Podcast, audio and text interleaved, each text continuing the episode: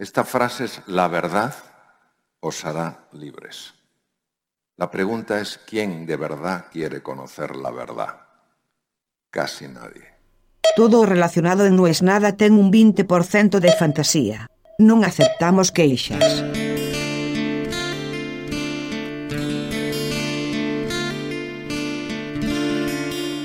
Y dale con pernía. Era una frase que decía un personaje de la televisión cómica de Argentina hace muchos años y que todavía hoy mucha gente mayor la repite.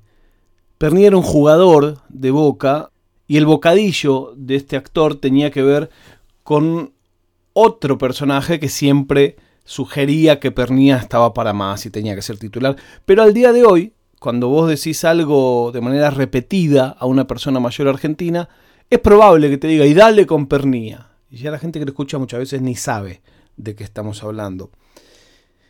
¿Por qué estoy hablando de esto? Porque hay veces que me encuentro atrapado en un bucle. Por ejemplo, en usar anglicismos.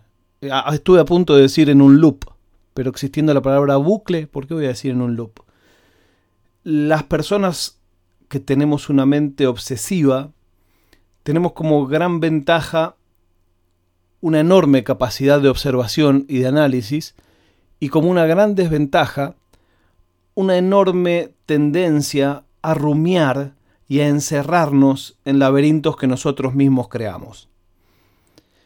Quizás será por eso que hoy les voy a hablar de ese documental que más de una vez quedó afuera a último momento de Esos no es nada, donde el protagonista que vamos a ver en el documental es la persona de la que habla el documental.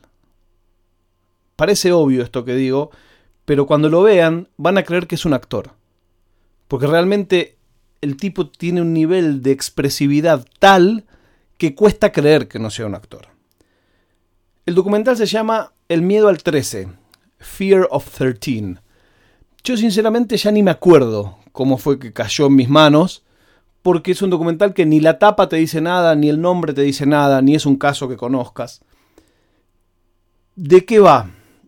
Bueno, si ustedes más o menos conocen mis gustos, sabrán que lo que más me gusta a mí en los documentales es que parezca que es de una cosa y que sea de otra. Si vas a la ficha técnica, este documental va a decir que es de True Crime, crimen verdadero. Pero yo te voy a decir que este documental habla sobre la verdad, ese tema que a mí tanto me gusta tratar y estudiar. Es un tipo que arranca contando su historia, que es la historia de un presidiario, que después de estar durante 20 años en lista de espera a ejecución, o sea, un tipo con una sentencia de pena de muerte espera 20 años que le digan qué día lo van a matar, decide escribir una petición al juez diciéndole mátenme ya. No aguanto más, no puedo estar 20 años sabiendo que me van a matar y no saber cuándo. Basta, dice el tipo. A su vez, nos enteramos en el documental que de repente 25 días estuvo prófugo. Y que cuando lo recapturan, le dan más de 100 años de prisión. Y el tipo sabe que no va a salir más, pero no solo le dan 100 años de prisión, le dan 100 años de prisión y lo meten en el buzón, en las celdas de aislamiento. Se llama el buzón en el mundo carcelero porque se supone que es un lugar para cuidar a los demás internos y para cuidar a los propios presos que tienen riesgo de estar con el resto de la población, es un lugar donde no se escucha nada, donde no hablas con nadie, donde estás solo, donde no entra la luz.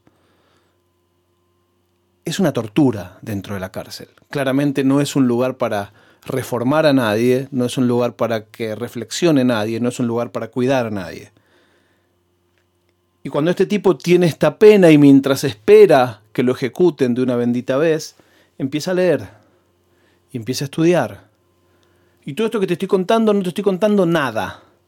Nada, nada de nada de nada. Es el tráiler. El tráiler de un minuto te muestra todo esto que yo te acabo de decir. Y cuando la vi me volví loco.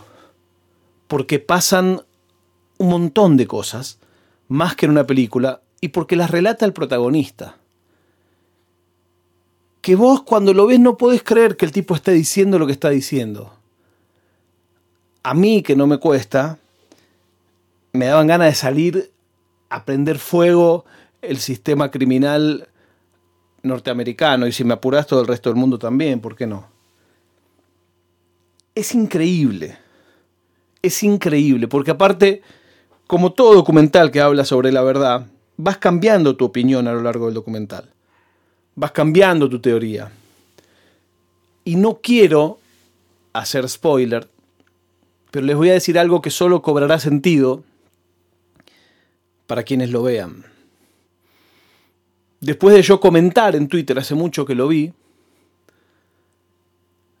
hubo una persona de ahí que me escribió directamente y me pidió mi dirección para mandarme algo. Y temblé, la verdad que temblé. Era un libro que nunca me llegó, pero temblé.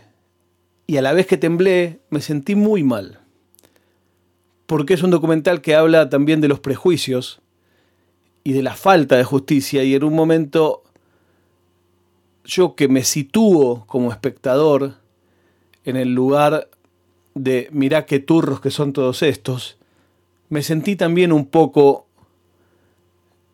esa gente chota a la que yo señalaba. Bueno, si tienen ganas de verlo, después me lo pueden comentar. Está en el sitio de streaming más popular. Tengo entendido que todavía está en catálogo. Eh, y si no, bueno, hay infinitas, qué sé yo, maneras, mares, cataratas, torrentes de formas de encontrar películas en la internet.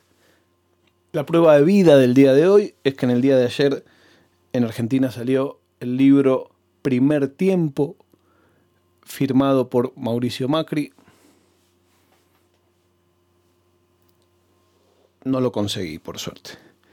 Nos encontramos en unas pocas horas. Cuando vuelva a decirles, no es nada.